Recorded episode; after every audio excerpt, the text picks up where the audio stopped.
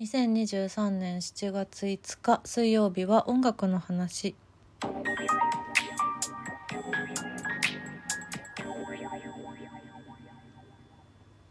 日はですねちょっとだいぶ前の話になっちゃうんですけど先月末に私一本ライブに実は行ってきましてそれがね今年初めてやっと行けたライブだったんですよ。なんでちょっとそのその話をしたいなと思いつつの今日なんですけれどもちょっと一個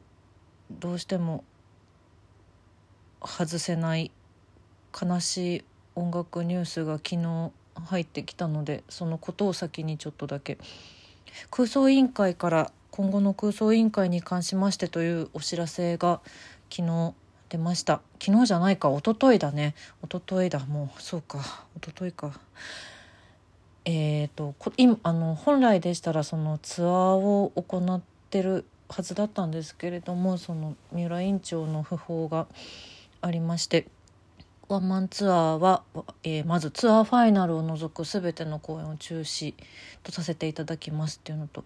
でファイナル日が今年の12月9日なんですけどそれは行う予定なのだけれどそれをもちまして空想委員会は解散しますという発表が出ました。うん悲しいんだけどでもメンバーを2人のベースの岡田さんのあのどうにか続けられないかって悩んだ、ま、もうたくさんたくさん話し合ってっていうお話とあとギターの佐々木さんのもうススパッと「三浦君がいない空想委員会は空想委員会ではないからです」っていうもう全てが何というかすごく悲しいけれどうんでもそうだよなって思って。ってしまって、うん、それでも本当に空想委員会のお二人も言ってらっしゃいますけど空想委員会の音楽は一生残り続けるわけだから、うん、私は一生聴き続けたいバンドだなって思ってますし聴き続けます。悲しいことにさ12月9日がどう考えてもスケジュール的に私は行くことができないんだよ。ああなんてことでしょう。いやスケジュールが入ってるってことはありがたいことなんですけれども。うんなんか奇跡が起きたらどうにか行きたいけどね。奇跡が起きる頃にチケットが果たしても残ってるだろうかとか、うん、ちょっとでも12月9日が最後の日であるっていうのはもう胸に刻みました。脳に刻みました。どうにかいけないかな。うん悔しい。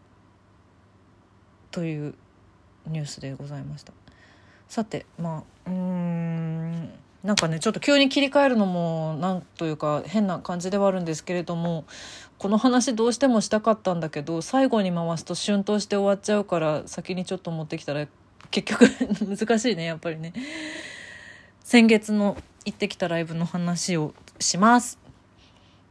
6月の25日に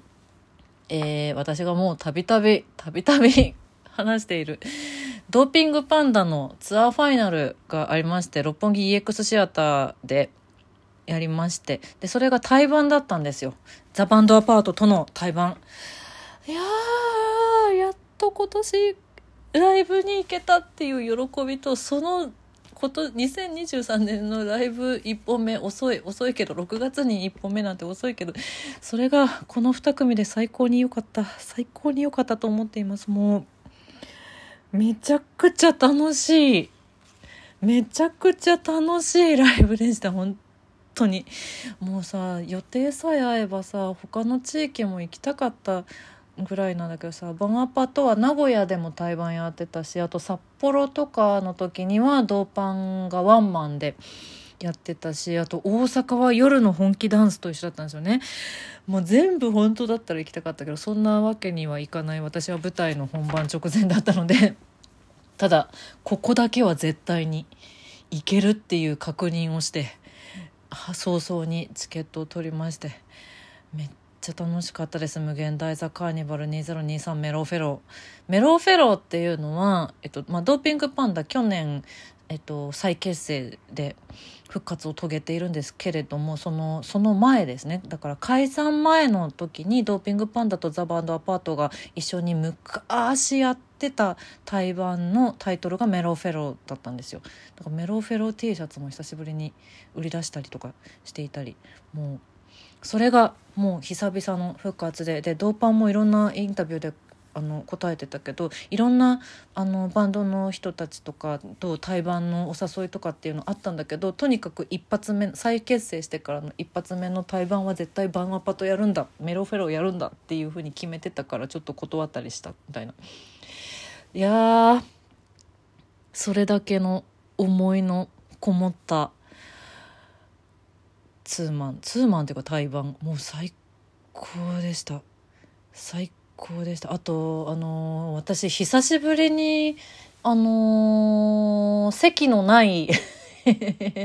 席のないっていう歌ですけど指定席ではないスタンディングのライブに久しぶりに行ってでしかもそれが今年初だったからつまりあの声出し解禁初めてだったんですよ。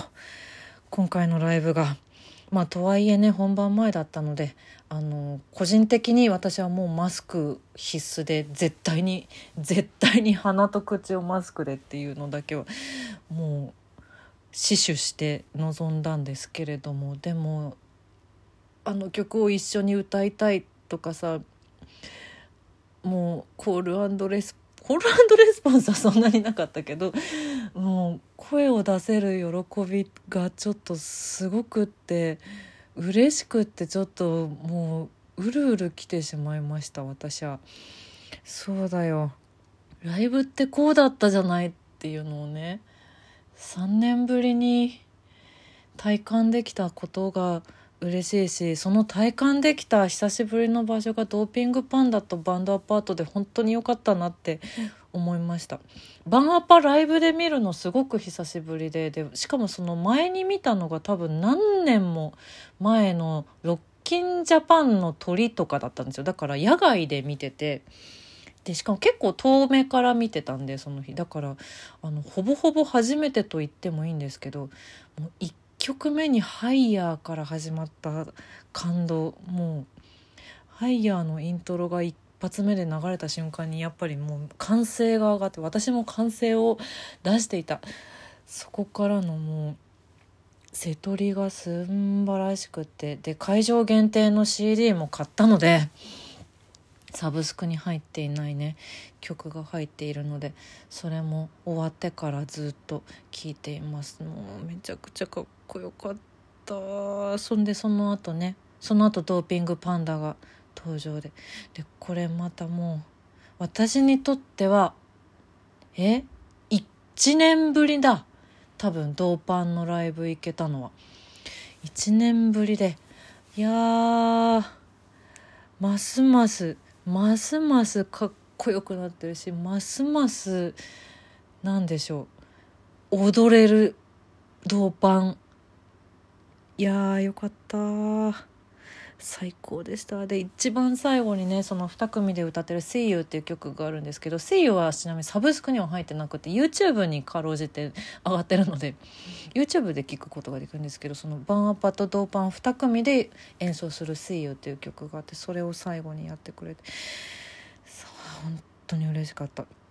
であのそうだそうだ。なんか復活した最初のツアー DOPING PANDA の去年のツアーの時にも演奏してくれて本当に感動したんですけどあの Disney Rocks で DOPING PANDA が歌っているえっ、ー、となんだっけ「Go the Distance」だ。 Go the Distance をやってくれてそれに本当に感動したんですけど、まあ、それがあってだと思うんだけどあのバンドアパートの方もねディズニーロックスに1曲入ってるんですよ。星に願いをが入ってるんですけどそれをやってくれてしかもそれが多分ドーパンの古川さんのリクエストだったらしくてもう嬉しい。嬉しかったです。生で聴けたっていう感動もあり。いやディズニーロックスはさ本当他のアーティストさんもめっちゃかっこいいんだよね。そんな話は実は「タスイチ平 S」中に榎並ゆきちゃんと結構してたんですけどディズニーロックスの話とか。ドーパンのライブの話とかもしてたんですけど。いや最高でした。私次のライブは一体全体誰の何に行けるのかまだ全くもって決まってないんですけどライブ行きますよ。行きたいですよ。ちょっといくつかチェックしてるやつはあるのでね。早めに。早めにまたライブハウスにライブハウスに戻りたいと思っています。もう。楽しかった。よかったな。ドーパンのドーパンのライブももちろんもう何度でも行きたいしあとバーパももうすっごい今回ほぼ初ほぼ初参戦の身としてはめちゃくちゃ楽しかったんでいやまた行きたいなってすごく思いました。あ楽しかった。そんなわけで。